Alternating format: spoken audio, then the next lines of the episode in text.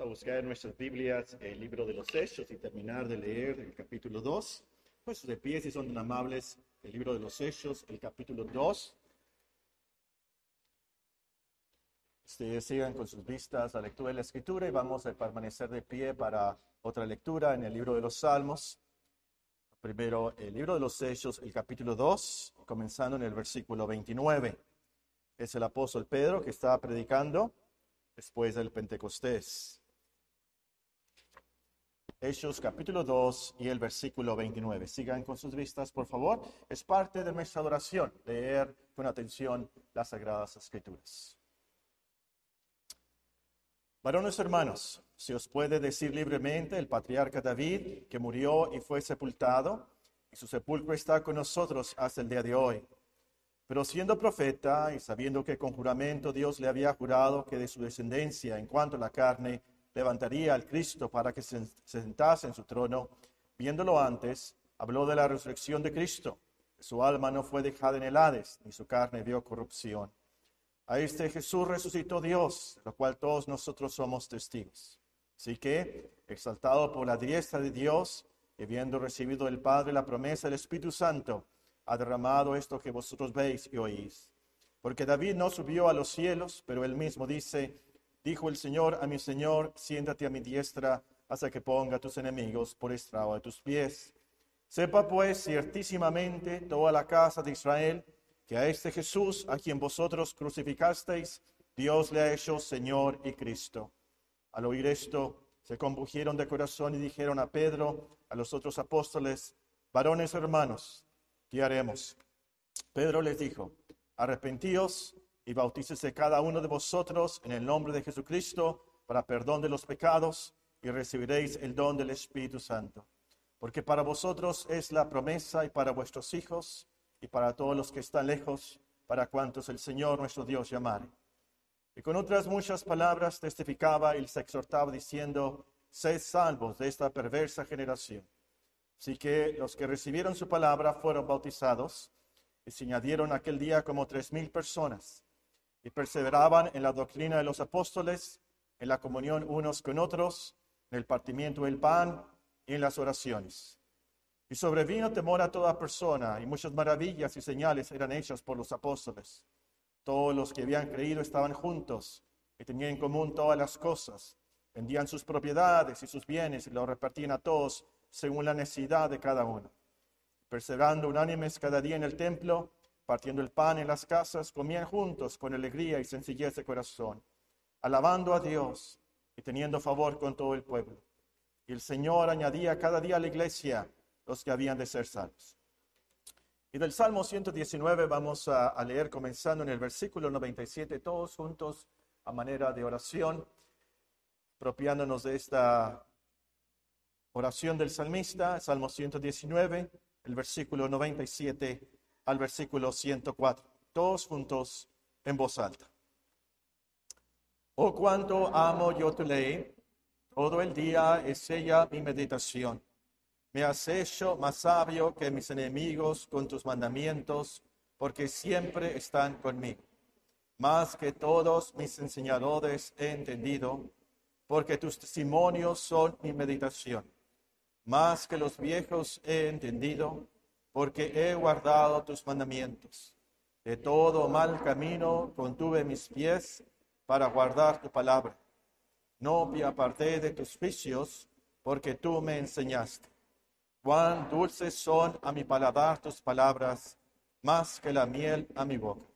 De tus mandamientos he adquirido inteligencia, por tanto he aborrecido todo camino de mentir. En nombre de Cristo Jesús. Amén. Sentémonos, hermanos.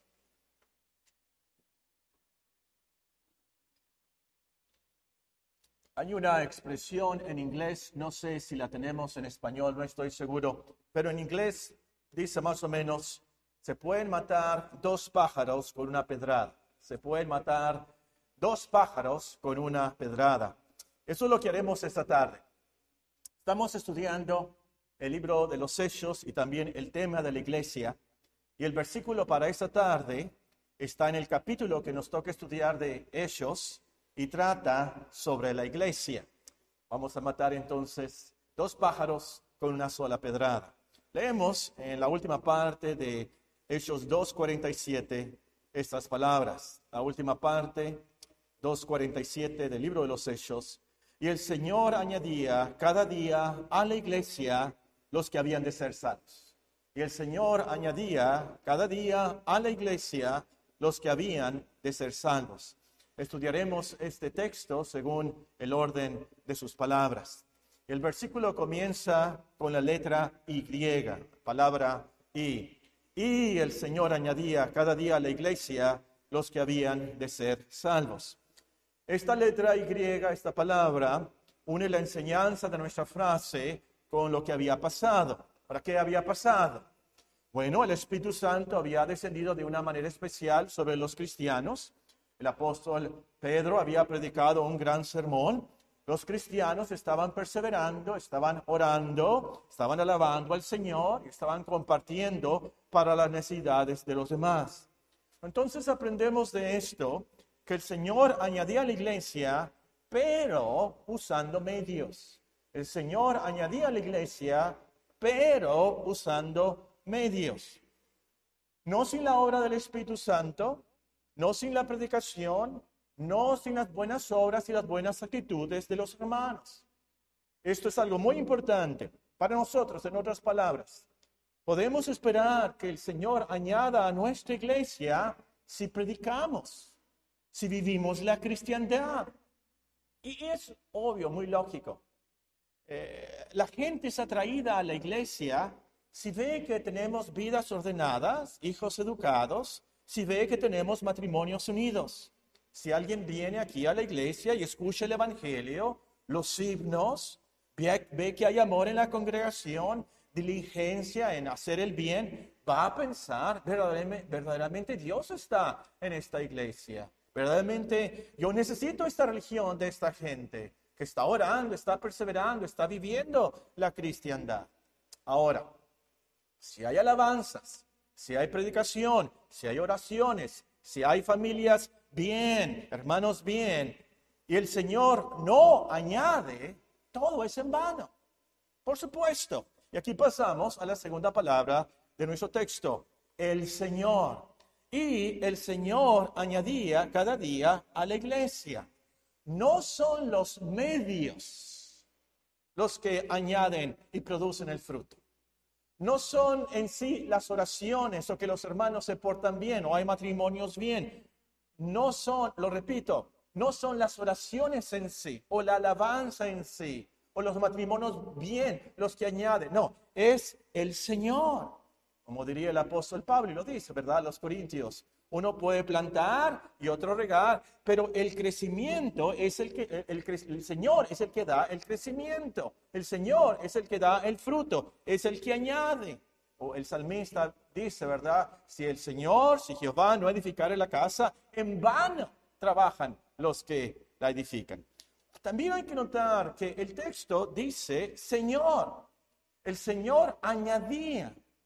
No dice Jesús, bien pudiera haber dicho Jesús, añadía, o también Cristo añadía, o Jehová o Dios añadía, pero dice precisamente el Señor añadía. ¿Por qué?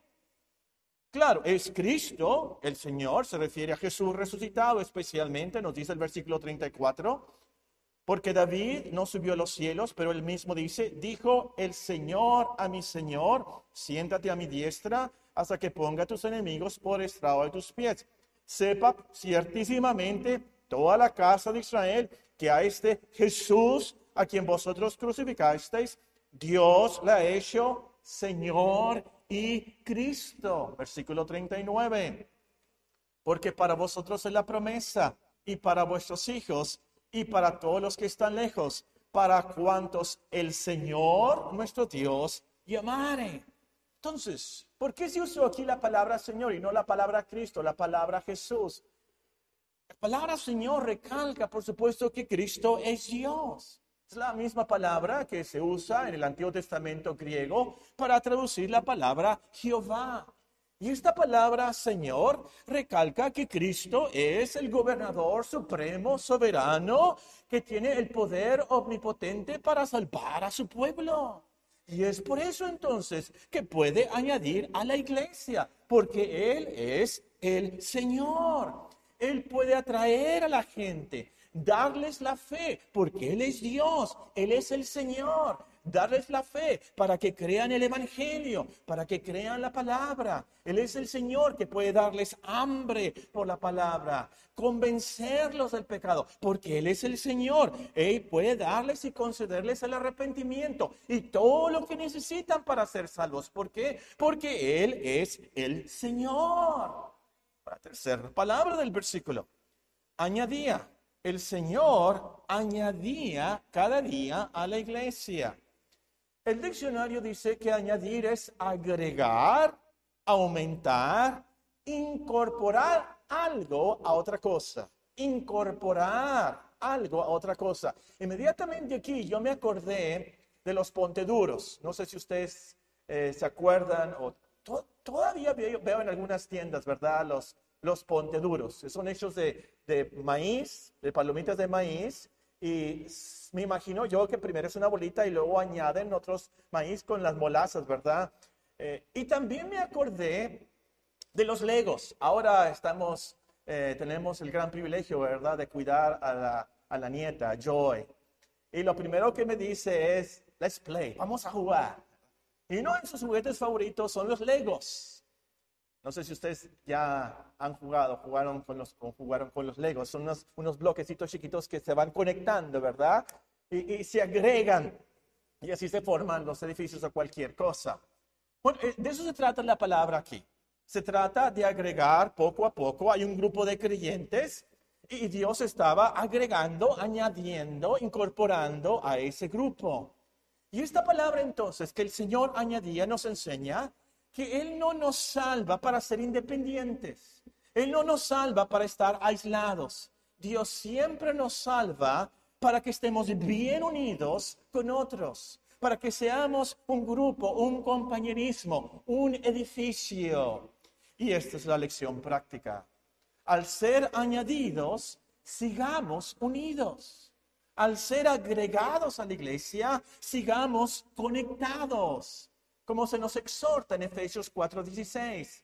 Si no fuera nuestro lema, eh, la promesa de Cristo, que Él edificará su iglesia, nuestro versículo lema fuera Efesios 4:16. Lo citamos mucho en esta iglesia.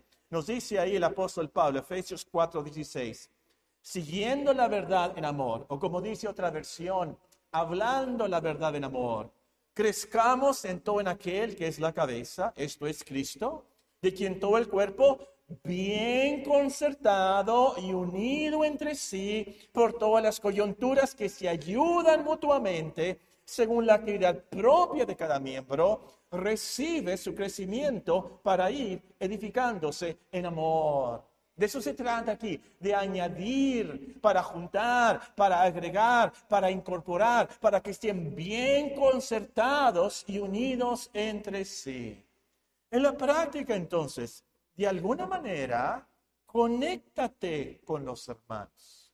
De alguna manera, conéctate con los hermanos. Hay ciertas personas con las cuales es muy fácil de conectarte. Tienen la misma educación, la misma cultura, a, lo mejor es de la misma familia, tienen los mismos antecedentes, no sé, hay, hay varios factores. Pero ahí está la hermana Tiburcia, ¿verdad? Su sentido del humor es como algo diferente. Y, le gusta gritar mucho y como que nos sentimos como que nos va a decir un chisme y como que... Pero es una hermana en Cristo que necesita ser edificada y que también tiene un don para nosotros y nos puede ayudar a nosotros también, cuando menos a ser pacientes, ¿verdad? Tenemos que conectarnos, hermanos. Queremos ser edificados. De eso se trata aquí. Si hay problemas, entre usted y otro hermano. Reconcílense. Tenemos que estar conectados. Es cuando la gente ve en nuestra congregación esa unión, esa conectividad, no sé si exista esa palabra, ese amor, esa armonía el uno con el otro, que es atraída a la iglesia, que es atraída al Evangelio. Otra cosa aquí, si un hermano fallece, ¿decrece la iglesia? por supuesto que no hermano sigue siendo parte de la iglesia en el cielo. Y ese es el punto aquí. La iglesia siempre crece, el Señor siempre añade, por toda la eternidad aumenta, crece, siempre va adelante. Como dice un corito, algunos de los primitivos iba a decir, pero hay otra palabra, antiguos, viejos, eh, fundadores, se acordarán. En las luchas y en las pruebas, la iglesia sigue caminando. Nunca se detiene más que para predicar. El Señor siempre va edificando, siempre añade a la iglesia hasta que sea una iglesia gloriosa, completa, como nos dice en Apocalipsis capítulo 21. Las siguientes palabras del versículo nos dice cuándo es que el Señor añade. Cada día. Y el Señor añadía cada día a la iglesia. El Señor no tan solamente añade los domingos, puede añadir cualquier día de la semana. Él es poderoso para salvar todos los días. No está limitado a cierto día o a cierto lugar o cuando hay cierta persona al frente.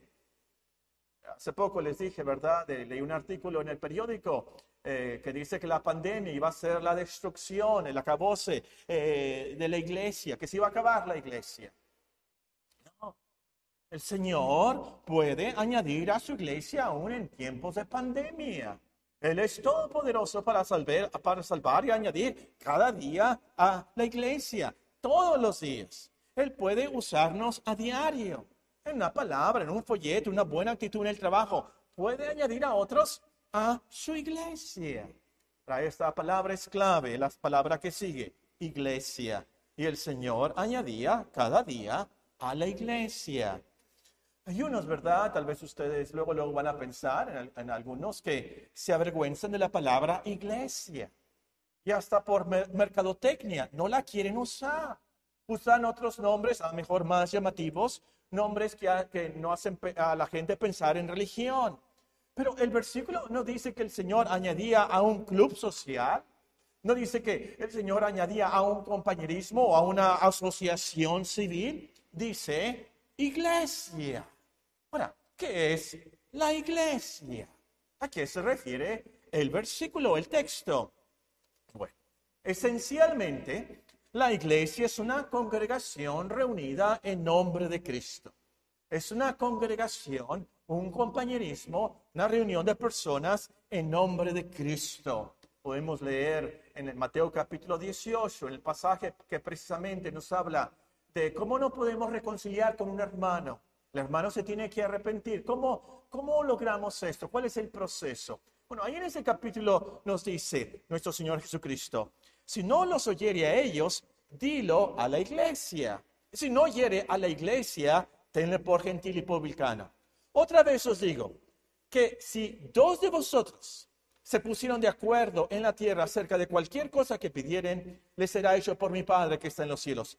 Porque, y esta es la iglesia, donde están dos o tres reunidos en mi nombre, ahí estoy yo en medio de ellos. Esta es la iglesia de Cristo.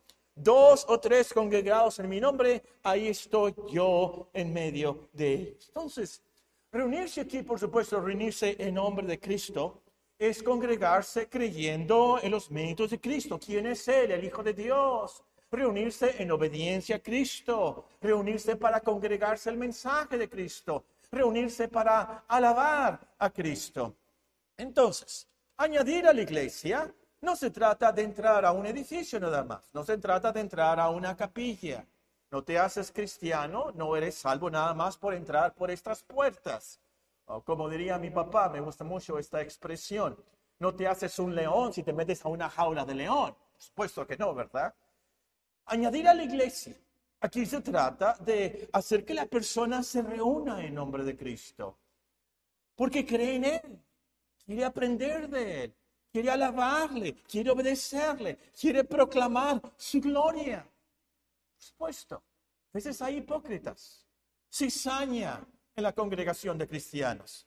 No todo el que entra a una iglesia es una persona añadida por el Señor, pero el Señor sabe quiénes son suyos. El Señor sabe quién es la iglesia real.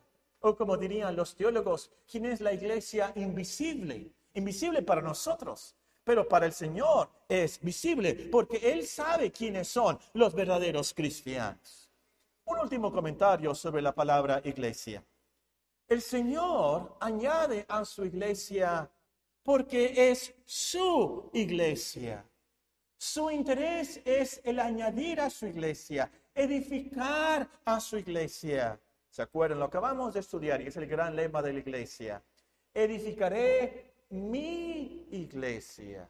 Por eso añade a su iglesia. Él quiere edificarla. En Efesios 5 se nos explica más de esto y lo hace más personal. Efesios 5 nos dice el apóstol Pablo, maridos, amad a vuestras mujeres, así como Cristo amó a la iglesia, se entregó a sí mismo por ella, para santificarla, habiéndola purificado, purificado en el lavamiento del agua por la palabra, a fin de presentársela a sí mismo, una iglesia gloriosa, que no tuviese mancha, ni arruga, ni cosa semejante, sino que fuese santa y sin mancha.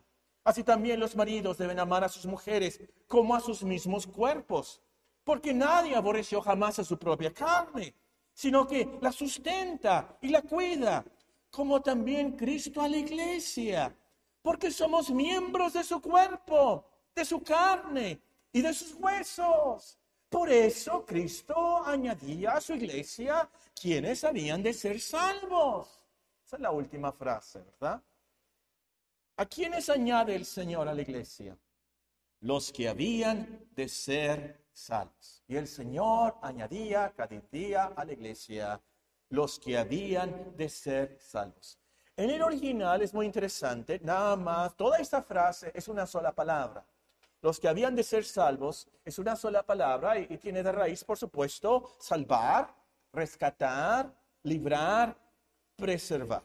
Y creo yo que es importante aquí aclarar de qué habían de ser salvos. ¿Salvos de los romanos? ¿De su pobreza? ¿De alguna enfermedad? ¿Un temblor? ¿De la cárcel? ¿De qué habían de ser salvos? Bueno, en Mateo 1 se nos dice salvos de sus pecados. 1 Timoteo 2 nos dice salvos de las cadenas del diablo. Luego nos dice en Romanos 5 salvos, librados de la ira venidera. Y nos dice también en el versículo 40 aquí de Hechos capítulo 2, preservados, salvos de la perversa generación. En otras palabras, entonces, resumiendo, los que habían de ser salvos son los que habían de ser perdonados de todos sus pecados, de todas sus maldades, de todos sus crímenes. Los que tendrían esperanza de vida eterna, los que serían reconciliados con Dios, los que serían llevados por Cristo a Dios. De eso se trata la cristiandad. Este es el evangelio que predicamos. La salvación en Cristo. De todo eso. También hay que notar aquí. ¿Quiénes son los que habían de ser salvos? Es decir, ¿qué clase de personas añade el Señor a su iglesia? Vamos a suponer, vamos a suponer que usted estuviera formando una iglesia ¿Qué tipo de personas escogería para que fueran añadidas a su iglesia? ¿A quiénes escogería usted? Bueno, pudiéramos pensar personas muy inteligentes, con muchos talentos, tal vez a ricos para que ofrenden mucho, tal vez a personas con mucha disciplina, para que sean fieles, personas que sepan cantar bien, para que la alabanza fuera de calidad. Personas famosas, tal vez algún deportista o algún artista famoso, para que atraigan a muchos a la iglesia. Políticos que influyan en el gobierno. ¿A quién añadiría a usted, usted a su iglesia? ¿Qué fue lo que hizo el Señor? ¿A quién añadió a su iglesia? por los versículos anteriores, sabemos a qué tipo de personas añadió el Señor a su iglesia. ¿Cómo eran? Muy buenas, muy inteligentes, muy capaces. Eran gente normal, hombres y mujeres pecadores. Pero también luego, luego vamos a reconocer que eran de los peores, Vean lo que nos dice el versículo 36. Versículo 36. Hechos 2.36. Sepa pues ciertísimamente toda la casa de Israel que a este Jesús, a quien vosotros crucificasteis. ¿A quién añadió Cristo a la iglesia? A personas como nosotros pecadores, a personas de los peores pecadores, a personas de Jerusalén que habían gritado, crucifícale, a personas que lo habían literalmente crucificado, soldados, sacerdotes. Vean Hechos capítulo 6 y el versículo 7. Hechos capítulo 6 y el versículo 7. Crecía la palabra del Señor. El número de los discípulos se multiplicaba grandemente en Jerusalén. El Señor estaba añadiendo a su iglesia. ¿Qué tipo de personas estaba añadiendo? También muchos de los sacerdotes obedecían a la fe aún de esos sacerdotes que lo golpearon, que le escupieron, que motivaron a la gente a que crucificaran al Señor, a los religiosos. Y estos sí, de verdad, eran los grandes traicioneros, los escribas, los sacerdotes de Israel que habían gritado y motivado a la gente a que crucificaran a Cristo. Es el tipo de personas que el Señor añadía a la iglesia. Y ustedes dicen, vamos a leer y estudiar Dios mediante algo de esto en el libro de los Hechos. El Señor añadió a personas como el inquisidor de Tarso. Hay un famoso inquisidor llamado Torquemada, español, si no me equivoco, o italiano tal vez, creo que es español. El gran inquisidor. No hubo comparación con el gran Saulo de Tarso, el inquisidor de, Saul, de Saulo de Tarso, el carcelero de Filipos. ¿Cómo era ese hombre? Entonces, es cierto lo que el apóstol les escribe a los corintios. Pues considerad, hermanos, vuestro llamamiento, vuestro llamamiento a ser salvos. No hubo muchos sabios conforme a la carne, ni muchos poderosos, ni muchos nobles, sino que Dios ha escogido lo necio del mundo.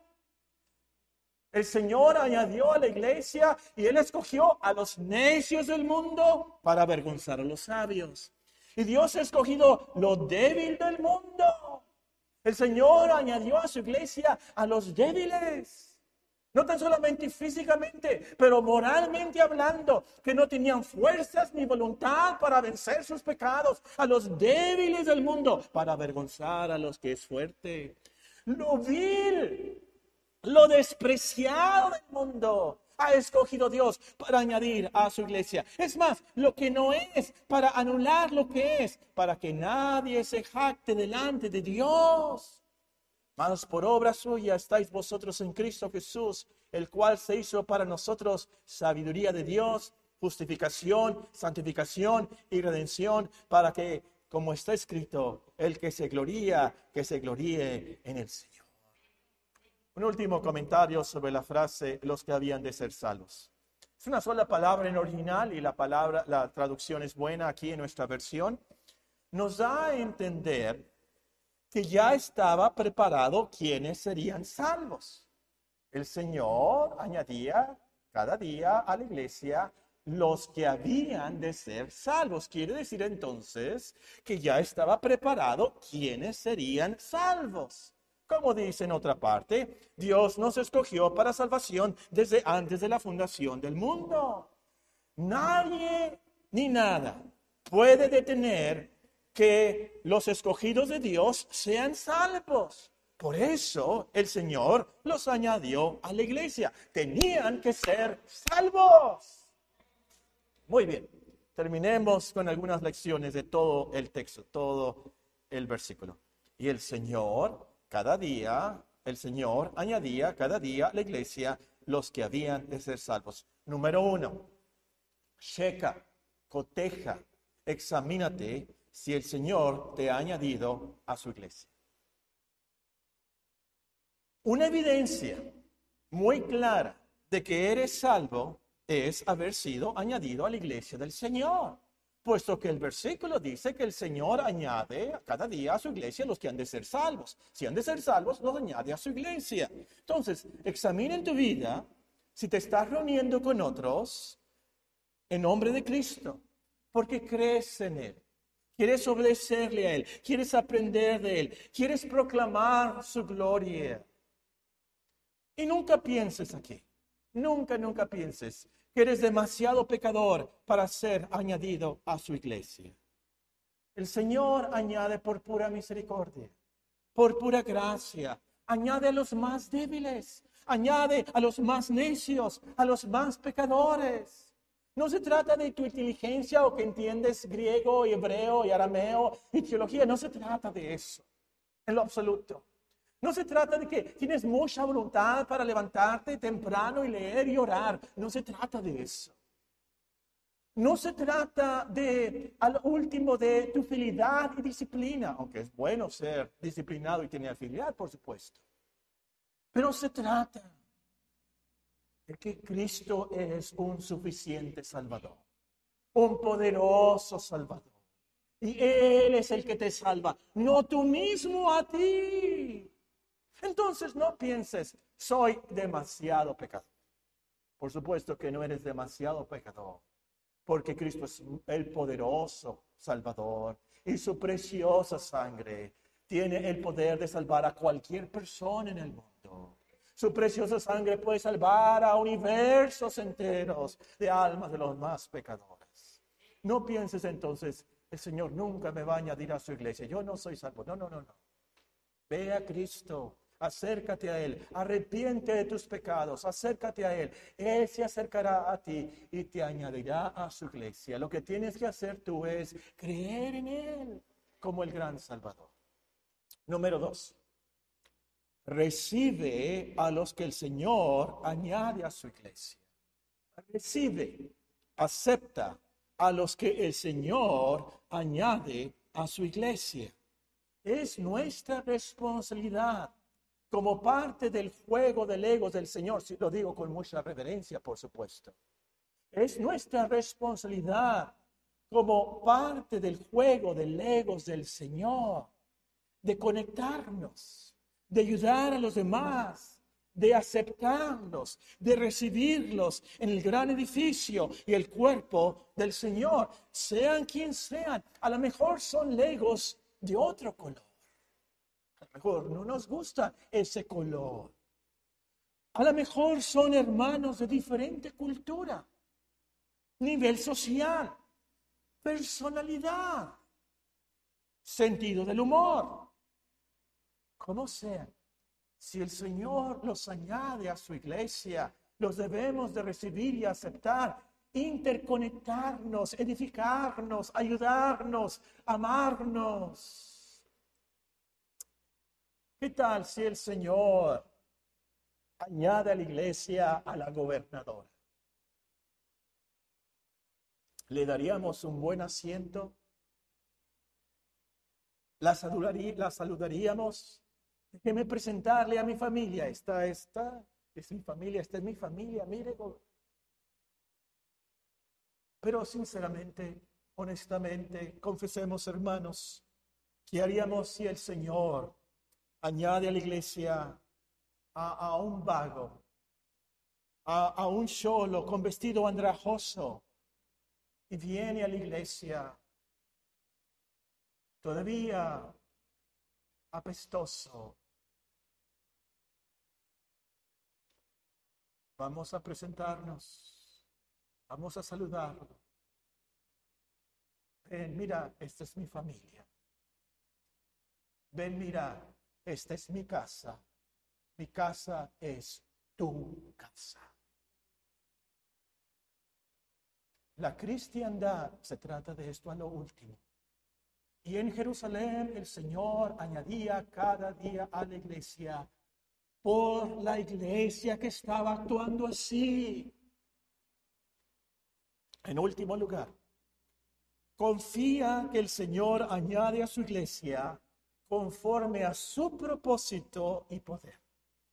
Confía que el Señor añade a su iglesia conforme a su propósito y poder. Ora, invita y deja el resultado al Señor. Ya sabe de dónde sacó eso, ¿verdad? Sembraré la simiente preciosa. ¿Se acuerdan?